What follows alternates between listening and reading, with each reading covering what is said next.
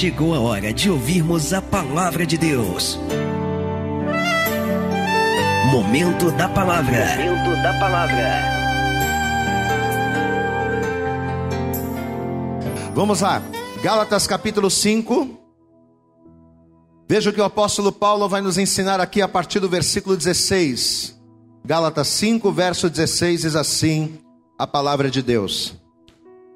Digo, porém, andai em espírito, e não cumprireis a concupiscência, o desejo da carne. Mas por quê? Verso 17. Porque a carne cobiça contra o espírito, e o espírito contra a carne. E estes opõem-se um ao outro, para que não façais as coisas que quereis. Mas, se sois guiados pelo Espírito, não estais debaixo da lei. Amém? Diga assim comigo: se sois guiados pelo Espírito, não estais debaixo da lei.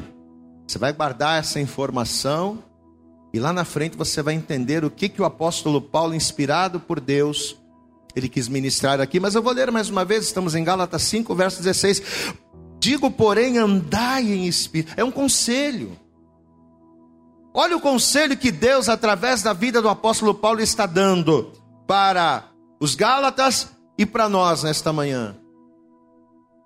Nós podemos andar de várias maneiras, nós podemos conduzir a nossa vida de várias formas, mas olha o conselho que Deus está nos dando da maneira com que devemos conduzir, da maneira com que devemos andar. Ele diz: Digo, porém, andai em espírito. Se eu conheço a palavra, se eu sou de Deus, se eu tenho fé, eu não posso aceitar andar de outra maneira que não seja no espírito. Andai em espírito e não cumprireis a concupiscência da carne. A palavra concupiscência quer dizer o quê? Desejos. Desejos desenfreados. Porque se eu não andar em espírito, eu só vou fazer o que a carne quer, eu vou seguir os desejos dela. E não cumprireis a concupiscência da carne, porque a carne cobiça contra o espírito, o espírito contra a carne e estes opõem-se um ao outro para que não façais não façais as coisas que quereis, mas se sois guiados pelo Espírito, não estais debaixo da lei. Amém? Pastor, a gente tem que estar debaixo, a gente não tem que estar debaixo da palavra, sim. A gente não tem que estar debaixo da vontade de Deus, sim, claro, devemos estar debaixo da vontade de Deus. Mas como é que a palavra está dizendo aqui que se nós somos guiados pelo Espírito, não estamos debaixo da lei? Se a gente tem que estar debaixo da palavra, você vai entender essa diferença. Amém? Você acredita que Deus vai falar com você hoje? Mas de verdade, de verdade, você acredita mesmo? Então faz uma coisa, estenda a tua mão aqui para frente, você vai curvar a cabeça. Você vai estender a mão aqui para frente, comece a orar, comece a pedir para Deus agora, isso, comece a orar pelo pastor, comece a pedir para Deus para colocar na nossa boca, nos nossos lábios, a palavra que vai mudar a tua vida. Feche teus olhos, comece a orar, comece a levantar a tua voz e a falar com Ele agora. Senhor, nosso Deus e Pai Todo-Poderoso, Pai querido, estamos aqui, Senhor, nesta manhã, nesta manhã de Santa Ceia, num dia tão especial na tua presença, e cada pessoa que está aqui, Senhor, assim como essa que nos assiste agora, assim como essa essa que nos ouve agora. Ó Deus, essa pessoa, ela veio, ela está aqui, ela está conosco porque ela quer ouvir a tua palavra. Esta pessoa, Senhor, ela precisa ser dirigida por ti. Então que nesta hora não seja o pastor Vitor, não seja o homem, mas que nesta hora seja o Senhor a falar através do homem. Pai querido, coloca nos nossos lábios a palavra que vai mudar a mente desta pessoa, a palavra que vai mudar o coração desta pessoa. Ó Deus, coloca coloca na nossa boca a palavra não que esta pessoa deseja ouvir, mas que ela precisa ouvir, para que ouvindo e obedecendo, ela venha usufruir, tomar posse da tua boa, perfeita e agradável vontade. Senhor, fala conosco poderosamente nesta hora. Fala conosco, porque nós, os teus servos, estamos aqui para te ouvir. É o que nós te pedimos com toda a fé e já te agradecemos no nome de Jesus. Você pode dizer amém, Jesus. Você pode dar glória, graças a Deus. Você pode aplaudir bem forte a Jesus nesta hora. Oh Senhor, vem falando conosco nesta hora. Ministre ao nosso coração. Em nome de Jesus. Amém. Por favor, toma o teu assento agora. Você sabe que, segundo o que o apóstolo Paulo está dizendo, segundo as informações que Paulo está trazendo aqui, existe uma grande guerra, uma guerra acontecendo nesse momento. Nós sabemos que não somente o Brasil, mas o mundo inteiro está combatendo, está passando por uma guerra ferrenha contra um vírus que, apesar de invisível, está matando pessoas. Um vírus que, apesar de nós não conseguirmos detectar a olhos nus, é um vírus real e que, uma vez que ele está no corpo humano, ele tem o poder de matar. E segundo as palavras do apóstolo Paulo, existe também uma batalha, uma guerra, que apesar de também ser invisível aos nossos olhos, apesar desta guerra ser imperceptível, a nossa sensibilidade. Esta guerra declarada por Paulo também é uma guerra ferrenha e constante. Porém, não contra um vírus, não contra pessoas, mas esta guerra que mata, esta guerra que derruba, é a guerra entre a carne e o espírito. Uma batalha violenta uma batalha sangrenta de vontades contra deveres, de desejos contra propósitos, de razão contra emoção. Mas acima de tudo, uma batalha entre o bem e o mal que habitam dentro de nós. Assim como um vírus que está dentro do corpo, ele destrói as nossas barreiras, a fim de levar o corpo à morte. Essa batalha declarada pelo apóstolo Paulo, ela também se passa aqui, no nosso interior. O campo de batalha é o nosso corpo.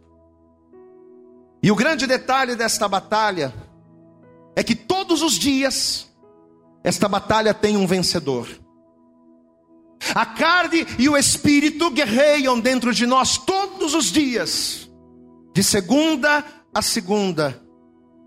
E ao final de cada dia, existe um vencedor declarado. E dependendo de quem seja este vencedor, esta batalha ou esta vitória vai trazer consequências, ou boas ou más.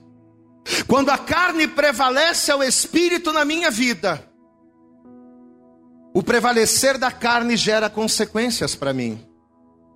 Quando o espírito prevalece sobre a carne na minha vida, o prevalecer do espírito vai trazer consequências para mim.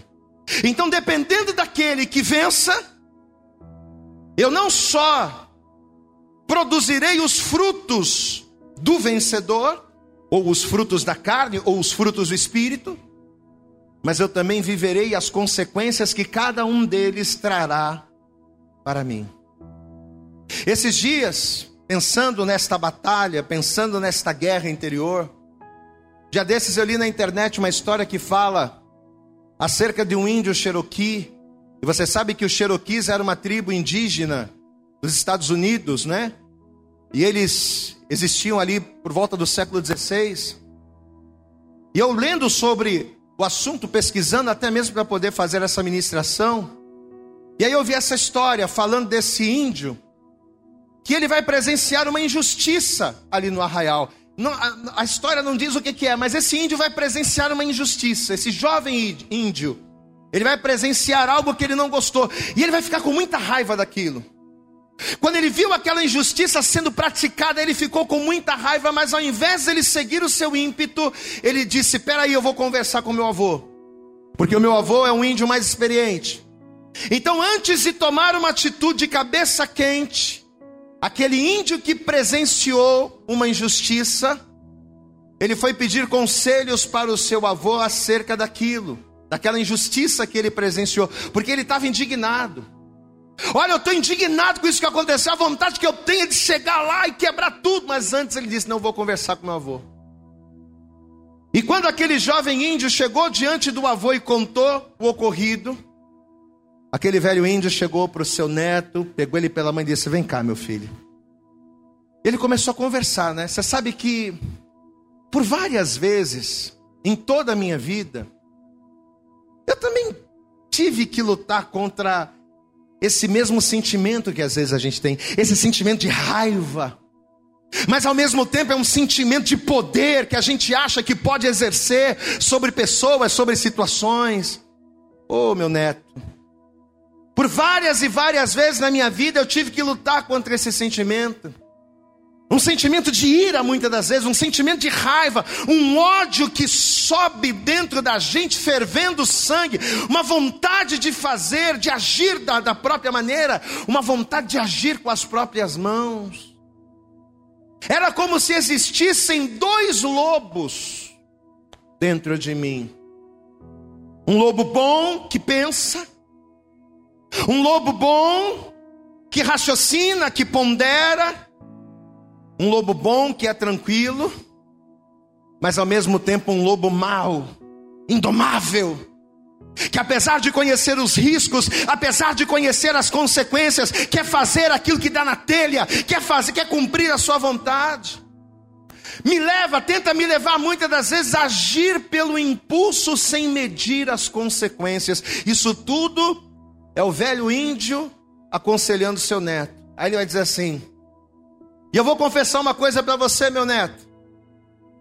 Sempre foi muito difícil para mim conviver com esses dois, com esses dois lobos dentro de mim.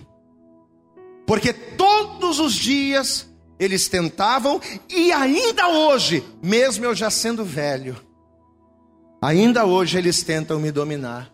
Aí quando o velho índio disse isso, o neto, na hora, chegou para ele e disse assim: E vem cá, avô, quer dizer que esses dois, esses dois lobos que existem dentro de você tentam te dominar ainda hoje? E qual dos dois prevalece? Qual dos dois vence? Aí o avô, muito sábio, chegou para ele e disse: Aquele que eu mais alimento. Você pode dizer glória a Deus? Eu quero que você guarde isso. Diga assim comigo, aquele. Mas eu quero que você diga com ímpeto, diga aquele que eu mais alimentar é o que mais vai prevalecer. Olha a resposta que aquele homem experiente da vida vai dizer para aquele jovem. No momento em que ele estava prestes a cometer uma loucura, levado por impulso. Olha o conselho. O lobo que eu mais alimentar dentro de mim, o lobo que eu mais nutrir dentro de mim, é o que vai prevalecer em mim e, consequentemente, vai fazer com que eu pratique as obras dele. Amados, e quando eu li essa história, você sabe o que eu percebi? Eu percebi que apesar de aparentemente ela se tratar de uma história falando de comportamento, apesar dela falar a princípio de temperamento, de atitudes, ela me mostrou claramente a batalha do bem e do mal representada pela carne e espírito. Assim como nós temos dentro de nós carne e espírito, que guerreiam constantemente em busca do poder da minha vida, nós podemos definir que carne e espírito são dois lobos que habitam dentro de cada um de nós e que todos os dias vivem em busca do controle, do domínio das nossas ações, das nossas atitudes, das nossas escolhas.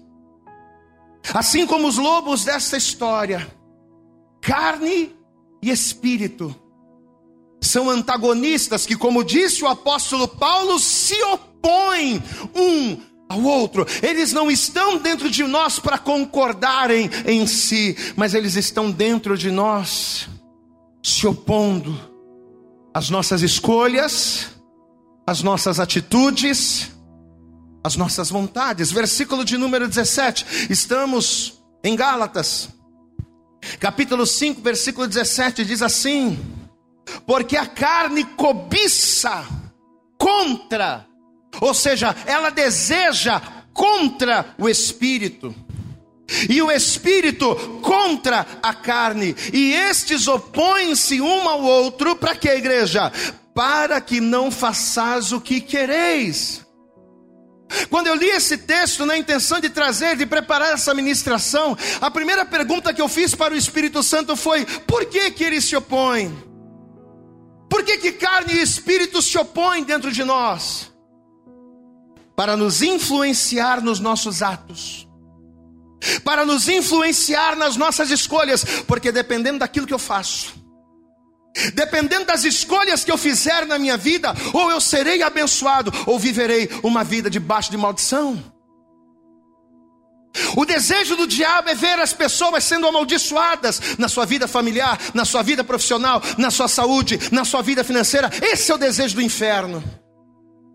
E o inferno sugestiona a carne para que dentro de mim ela se levante contra o espírito, a fim de que ela prevaleça e me faça ter atitudes que me levem a me aprisionar debaixo do jugo do inferno.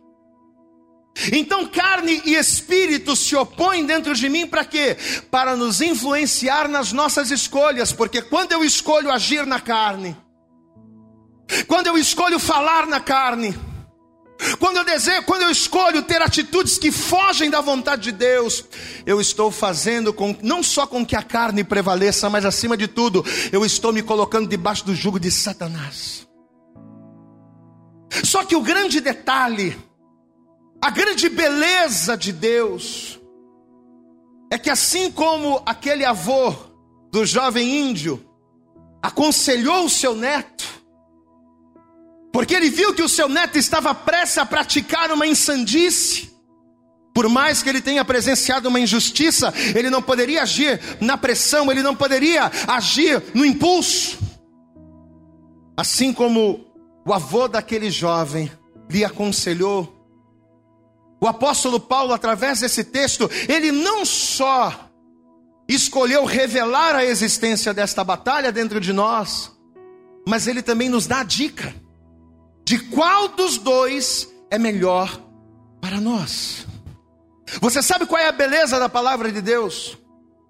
A beleza da palavra de Deus, mais do que mostrar os meus erros, eu costumo dizer que a palavra de Deus ela é como um espelho que reflete a minha imagem. Um espelho, quando você olha, você pode mentir para todo mundo. Você tira uma fotografia no celular, você pode colocar filtro, você pode colocar não sei o quê, você pode colocar um chapéuzinho artificial, você pode fazer um monte de coisa, mas diante do espelho, meu irmão, não tem jeito. Se a tua pele está imperfeita, se a tua pele está seca, se você tem alguma coisa, o espelho vai mostrar a tua imperfeição, e a palavra de Deus é o espelho que revela quem nós somos. Só que o lindo da palavra de Deus é que ele não só revela as minhas imperfeições, mas ele me ensina o que eu tenho que fazer para poder dar a volta por cima. Diga glória a Deus. E a mesma coisa que vai acontecer aqui. Paulo, nesse texto, ele não vai só revelar a existência desta batalha, mas ele vai nos aconselhar, ele vai nos dar a dica de qual dos dois é a melhor influência. Deuteronômio no capítulo 30, no versículo 19, a palavra de Deus ela diz assim: Os céus, olha só o que Deus vai dizer: Os céus e a terra tomo hoje por testemunhas contra vós, de que tenho te proposto a vida e a morte, de que tenho te proposto a bênção e a maldição. Aí ele termina o texto dizendo: Escolhe, pois, a vida, para que vivas tu e a tua descendência, amando ao Senhor e dando ouvidos à sua voz. Olha que coisa tremenda! Ao mesmo tempo em que Deus está exortando, dizendo: Olha, eu tenho colocado a bênção e a maldição diante de você. Eu tenho colocado a vida e a morte diante de você. Por que, que você tem escolhido a morte ao invés da vida? Escolhe, pois, a vida. Eu tenho colocado a bênção e a maldição diante de você. Por que, que você está escolhendo maldição? Sendo que o melhor para a tua vida é a vida. A palavra de Deus, ela não só revela os nossos erros, mas ela ensina, a, ela, ela nos ensina a acertar. E nesta manhã, meu irmão, Deus nos trouxe aqui a este lugar. Deus está trazendo essa palavra ao nosso coração. Não para nos colocar na parede, nos mostrando os nossos defeitos, não para que, como um espelho, Ele venha revelar o que está imperfeito em mim, mas mais do que revelar a tua imperfeição, Deus Ele quer curá-la, Deus Ele quer restaurá-la. Então levanta as tuas mãos, abre a tua boca, glorifique e receba essa palavra, porque se tu receberes, ao invés da morte, tu terás vida. Aleluia, pode aplaudir bem forte a Jesus. Diga glória a Deus. A bênção e a maldição estão diante de você. Mas ó, sou teu amigo, viu? Sou teu amigo. Escolhe, pois, a vida. Amém, amado? Escolhe a vida. A, a, a bênção e a maldição está aqui, mas escolhe a bênção. A vida e a morte está aqui. Escolhe a vida. E a mesma coisa vai acontecer com Paulo. Como nós dissemos aqui, além de aqui em Gálatas, Paulo nos revelar a existência desta batalha, ele nos dá o conselho de qual dos dois é o melhor para nós. Vamos ver aqui, capítulo 5, versículo 16. Olha aqui, ele já abre dizendo: Digo, porém, o que, é que ele está dizendo aqui, igreja? O que, é que ele está dizendo aqui, igreja? Vamos participar. Andai em, andai em espírito, e não cumprireis a concupiscência da carne. Isso aqui é tudo um conselho, meu irmão. Porque a carne cobiça contra o espírito, o espírito contra a carne, esse opõe um ao outro para que não façais o que quereis. Olha aqui para mim. Por que, pastor? Que andar em espírito é melhor do que andar na carne. Por quê? Se andar na carne é tão bom. Por que, que andar em espírito é tão bom se andar na carne traz tanto prazer pessoal? Segundo o que Paulo está dizendo aqui, por que, que a gente tem que andar em espírito? Porque quando andamos em espírito, ou melhor, quando nós andamos na carne, praticamos os frutos da carne que, uma vez praticados, não nos permitem entrar no reino de Deus. Por que, que, por que, que uma pessoa precisa entender que melhor para ela é andar em espírito? Por que, que o cristão que está na igreja mais do que estar na igreja, precisa se preocupar em andar em espírito, porque se ele não andar em espírito, ele andará na carne, e se ele andar na carne, ele vai praticar os frutos da carne, e quem pratica os frutos da carne não herda o reino de Deus. Ora, se eu estou na igreja, mas ando na carne, se eu estou na igreja, mas por andar na carne não vou herdar o reino de Deus, então para que eu estou na igreja? Hã? Por que, que eu preciso andar em espírito para não andar na carne? Porque se eu andar na carne, eu vou pecar, e o meu pecado me impede de alcançar o objetivo maior de quem está aqui. Porque a grande verdade é que o foco da igreja nos dias de hoje perdeu-se, né? Muitas pessoas estão na igreja para ser curadas, muitas pessoas estão na igreja para serem libertas, muitas pessoas estão na igreja para receberem bênçãos. E muitas igrejas também trabalham em cima desse incentivo. Venha porque você vai ser curado, venha porque você vai ser próspero. Mas a razão da igreja, o objetivo principal da igreja, não é prosperar, não é abrir porta, não.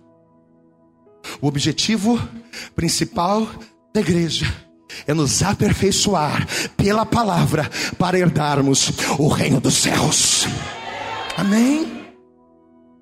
Mas se eu estou na igreja andando na carne, olha aqui, versículo 21. Vamos para a palavra. Vamos ler a partir do 18 para a gente não perder o contexto. Estamos em Gálatas 5, verso 18. Mas se sois guiados pelo Espírito, não estáis debaixo da lei. Porque as obras da carne são manifestas, as quais são adultério, fornicação, impureza, lascívia, idolatria, feitiçarias, inimizades, contendas, ciúmes, iras, pelejas, dissensões, invejas, homicídios, bebedices, glutonarias. Agora presta atenção no detalhe. E coisas semelhantes a estas, acerca das quais de antemão vos declaro, como também já antes vos disse. Diga bem alto comigo, igreja, que os que cometem, bem alto, diga que os que cometem tais coisas não herdarão, não herdarão o reino de Deus. Então, o camarada que está na igreja, mas mente. O camarada que está na igreja, mas adultera. O casalzinho de namorado que está na igreja, mas está transando sem casar. O que, que eles estão fazendo? Eles estão na igreja, mas estão na carne, não estão andando em espírito. E qual vai ser a consequência disso? Os que cometem tais coisas não herdarão o reino de Deus. Por que, que andar em espírito é melhor do que andar na carne? A princípio, porque, segundo Paulo, quando andamos na carne, praticamos os frutos da carne. Por que, que andar em espírito, pastor, é melhor? Por isso. Se eu não fugir da carne, eu não vou herdar o reino dos céus. Quem aqui quer ser salvo? Diga glória a Deus.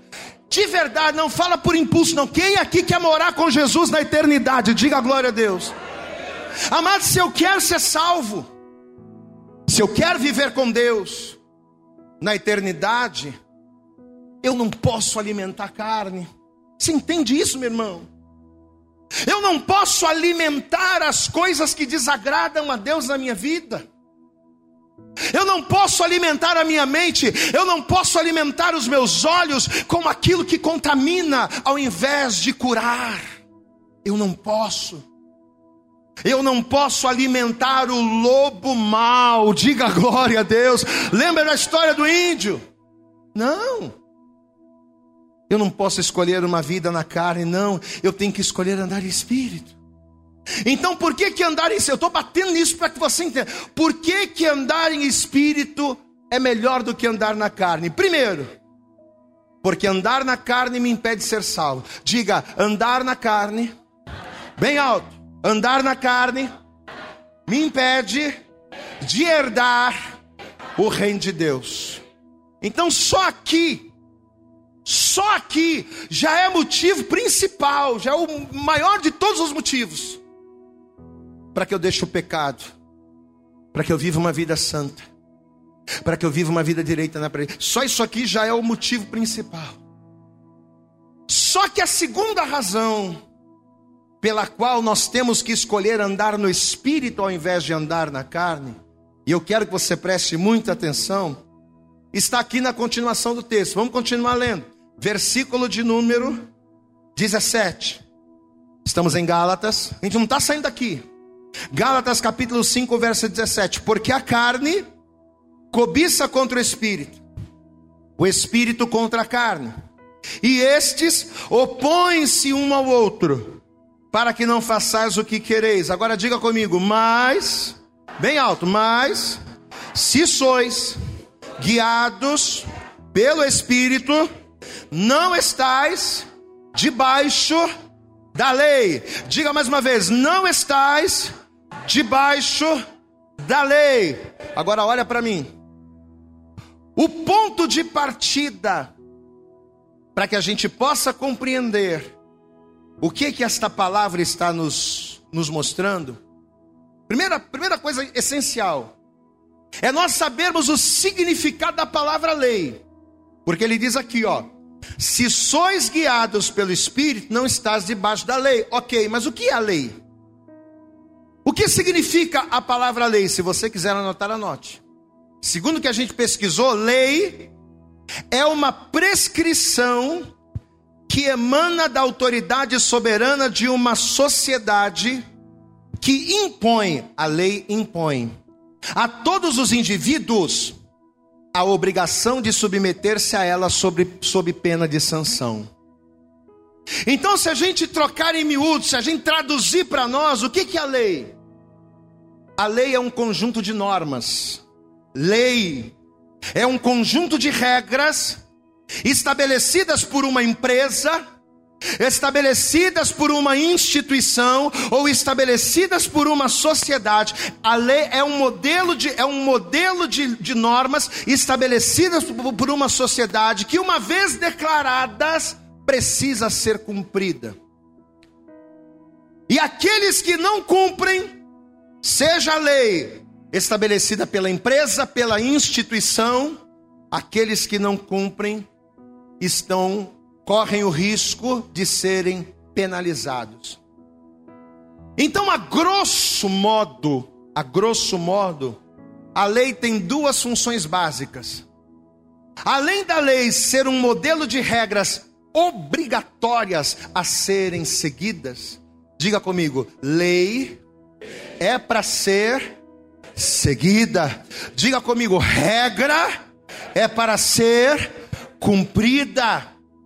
Então, além da lei ser um modelo de regras obrigatórias a serem seguidas, ela é a base de punição para o infrator.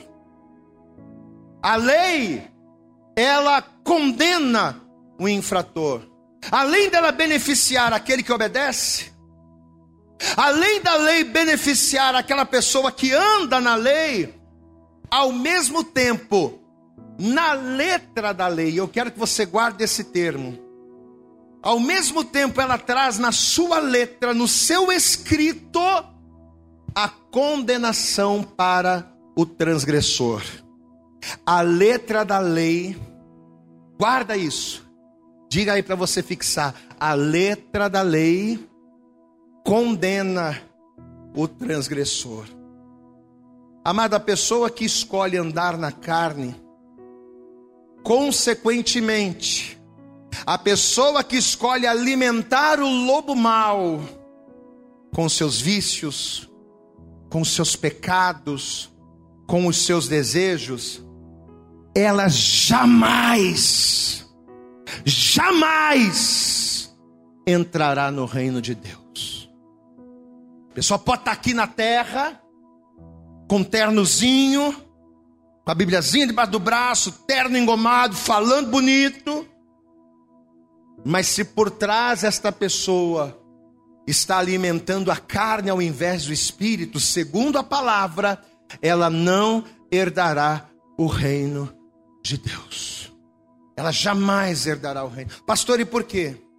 Por que, que a pessoa que alimenta a carne não vai entrar no reino? Porque os pecados gerados por uma vida carnal fogem da regra.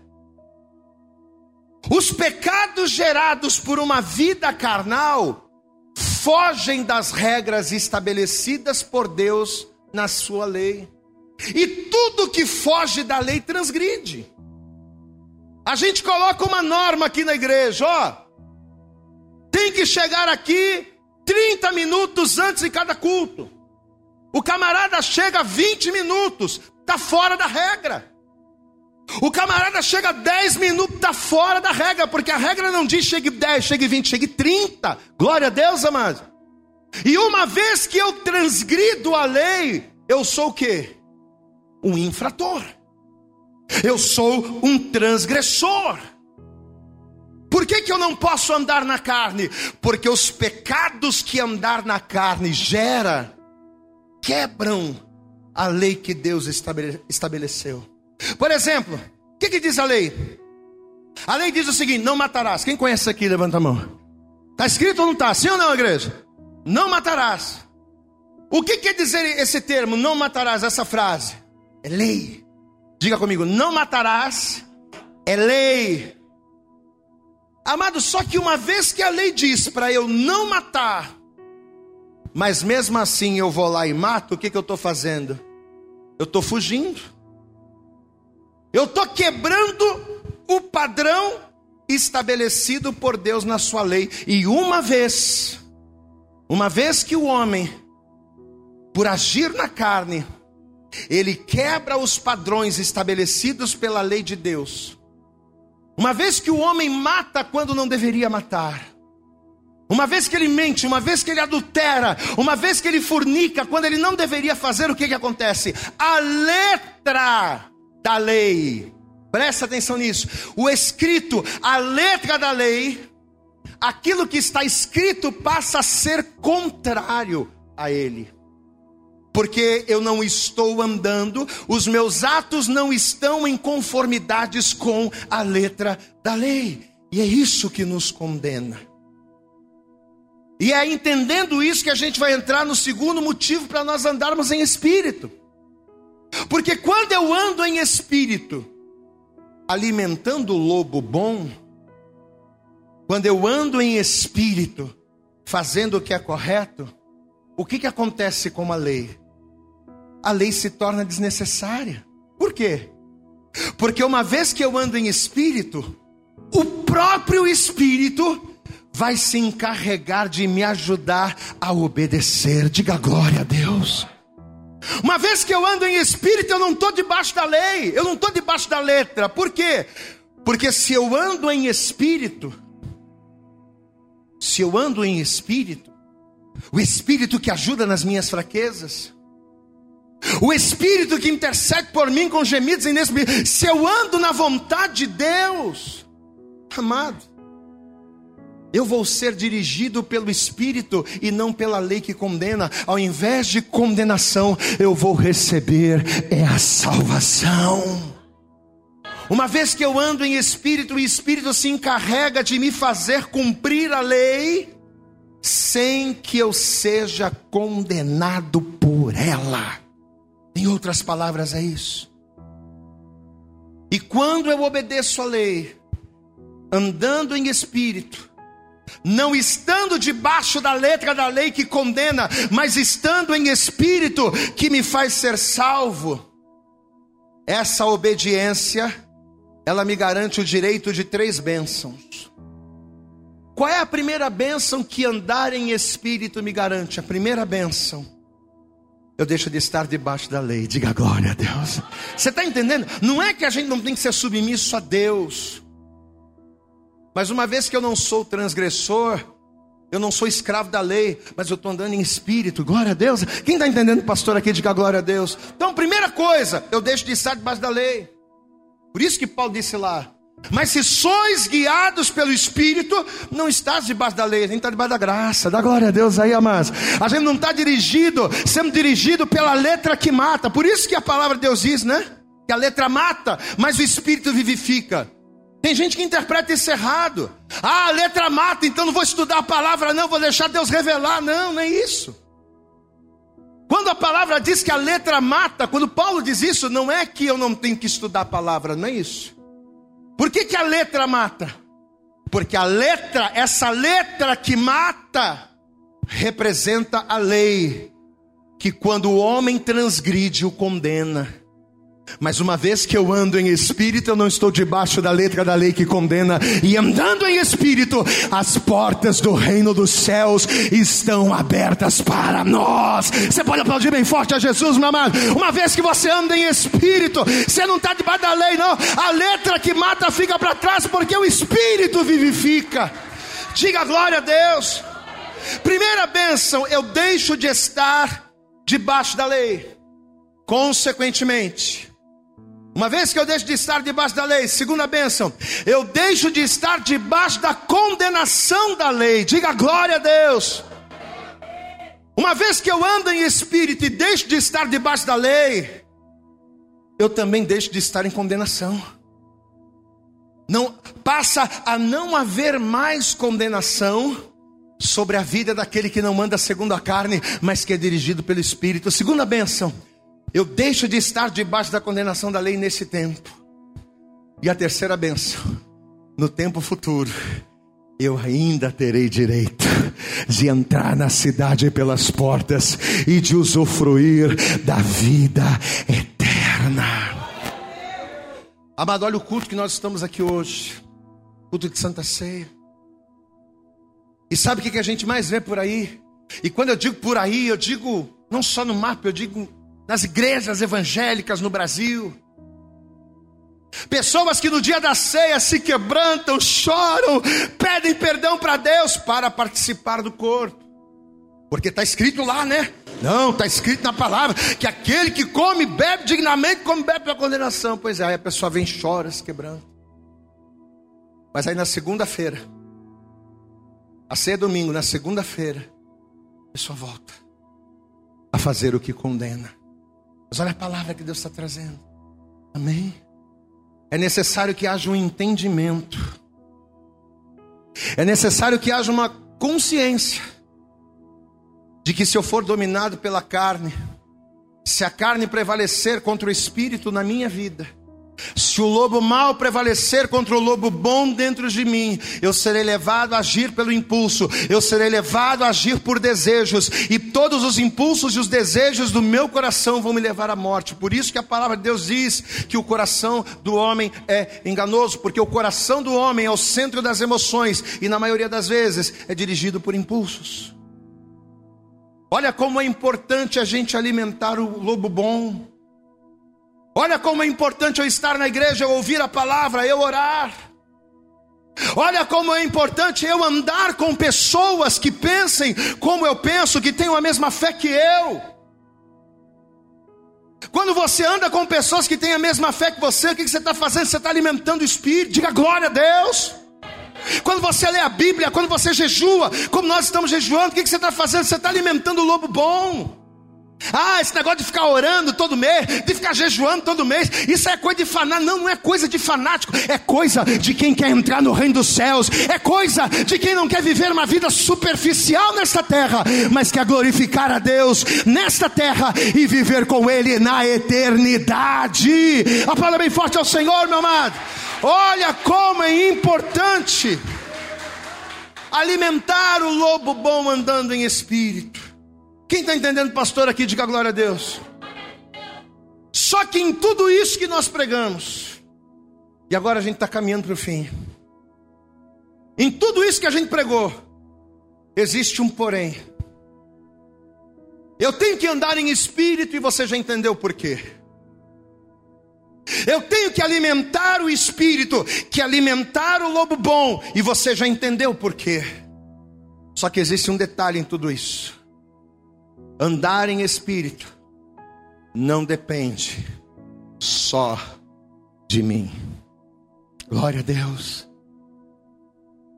Andar em espírito não depende só de você. Não. Mas andar em espírito depende de mim, mas eu preciso estar em Jesus. Eu não ouvi você glorificando, não. Eu vou dizer de novo: andar em espírito depende de você estar em Jesus. Amém. Olha o que a palavra de Deus, olha o que o mesmo apóstolo Paulo vai dizer aqui em Romanos. Se você está em Gálatas, é só voltar um pouquinho. Olha o que diz aqui, Romanos capítulo 8. Estamos caminhando para o fim. Carta aos Romanos, capítulo 8. Olha o que diz aqui o versículo 1. Romanos, carta aos Romanos, capítulo 8, verso 1 diz assim: Abra os ouvidos, preste atenção. Portanto, vírgula, agora nenhuma condenação há. Diga glória a Deus. Você pode dar um glória a Deus, mas dá glória a Deus aí, meu irmão. Dá glória a Deus aí, meu irmão. Olha o que Paulo está declarando aqui. Portanto, nenhuma condenação há. Só que olha o detalhe. Nenhuma condenação há. Para quem? Para todo mundo? Todo mundo está salvo? Não. Então quer dizer que não tem condenação para ninguém? Não. Peraí. Portanto, nenhuma condenação há para quem? Para os que estão em Cristo Jesus, vírgula, que não andam segundo a carne, mas segundo o Espírito. A bem forte a Jesus, meu amado. Tem que andar em Espírito, mas tem que estar em Jesus. Aleluias. É impossível eu conseguir andar em espírito se eu não estiver em Jesus. Olha que coisa tremenda. Para que haja sobre a minha vida, para que haja sobre a tua vida, para que haja sobre as nossas vidas uma ausência de condenação, a fim de que a letra da lei não me mate, né? É como a gente falou agora há pouco. Paulo disse lá em 2 Coríntios 3: Porque a letra mata. Então, para que a letra da lei não me mate, duas coisas são necessárias. Eu tenho que andar em espírito, mas eu tenho que estar em Jesus. Só que o que, que significa estar em Jesus, gente? Olha aqui para mim. O que é estar? Que estar em Jesus é esse? Que me faz andar em espírito e vencer a carne. Estar em Jesus não é vir na igreja uma vez por semana. Estar em Jesus não é quando você for comer, você orar, ah, pastor, abençoa minha comida, Senhor, abençoa minha comida, amém. Não. Tem gente que acha que estar em espírito, estar em Jesus é isso. Não.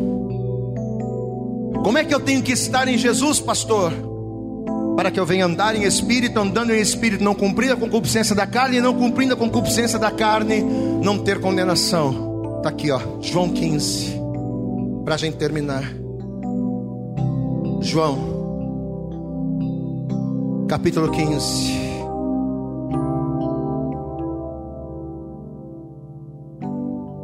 Nossa, você me lembrou um louvor maravilhoso. Que, que tom é esse? Nossa, eu vou louvar eles. Eles também é bonito, mas nesse não. Você pode dar glória a Deus aí, igreja? João capítulo 15, versículo 4. Está aqui, ó. Pastor, como é que eu tenho que estar em, em Jesus? Está aqui, ó. João capítulo 15, verso 4 diz assim: Estai como igreja Estai como igreja? Em mim e eu em vós. Mas como? Como é que eu tenho que ter em Jesus? Como a vara de si mesma não pode dar fruto se não estiver na videira. Diga bem alto: assim também vós, se não estiverdes em mim. Aí no versículo 5 ele diz: Eu sou a videira, vós as varas. Quem está em mim, como a vara está ligada à videira, e eu nele, esse dá muito fruto, porque sem mim nada podereis fazer. Amém? Olhe para mim. Estar em Jesus significa estar enxertado. Estar em Jesus significa estar conectado a Jesus, da mesma forma que uma vara está conectada à videira. Um vento consegue arrancar uma vara da videira? Dificilmente. Uma situação contrária consegue arrancar uma vara da videira? Não. Só consegue se alguém chegar e arrancar, dependendo da árvore. Mas coisas naturais, a não ser que seja uma né? Uma tempestade tropical, um maremoto, terremoto, enfim. Mas condições normais, condições adversas normais não desligam uma vara da videira. É desse jeito que eu tenho que estar em Jesus. Eu tenho que estar em Jesus de maneira que as lutas, que as adversidades, que os problemas, eu tenho que estar em Jesus de maneira em que as situações contrárias não sejam capazes de me desligar, mas que mesmo em meio às tempestades eu permaneça e continue a dar fruto. Olha aqui para mim, nesta manhã, Deus, através desta palavra, quer mudar a tua história, a tua história familiar a tua história profissional, a tua história financeira. Deus, Ele quer mudar todas as áreas da tua vida. Quem entende isso aqui, meu irmão? Mas tudo isso está conectado a escolha que você vai fazer. A qual dos dois lobos dentro de você você vai escolher alimentar? Deixa eu pedir uma coisa para você, se coloque de pé. Amém. Se coloque de pé. E assim que você se colocar de pé, você vai dar para Jesus a tua melhor salva de palmas. Amém. Deixa eu tocar essa. Vamos aplaudir bem forte a Jesus. Amém. Aleluias. Diga glória a Deus aí. Eu acredito que essa mensagem falou poderosamente com você. Mas se você acredita que ela pode ajudar também uma outra pessoa que você gosta, ama ou admira, mande para ela. Compartilhe o link ou convide essa pessoa para seguir o nosso podcast. E creia que fazendo isso, ainda que não seja você a ministrar, além de nos ajudar, você estará cumprindo o ID de Deus. Deus abençoe você e até o nosso próximo conteúdo.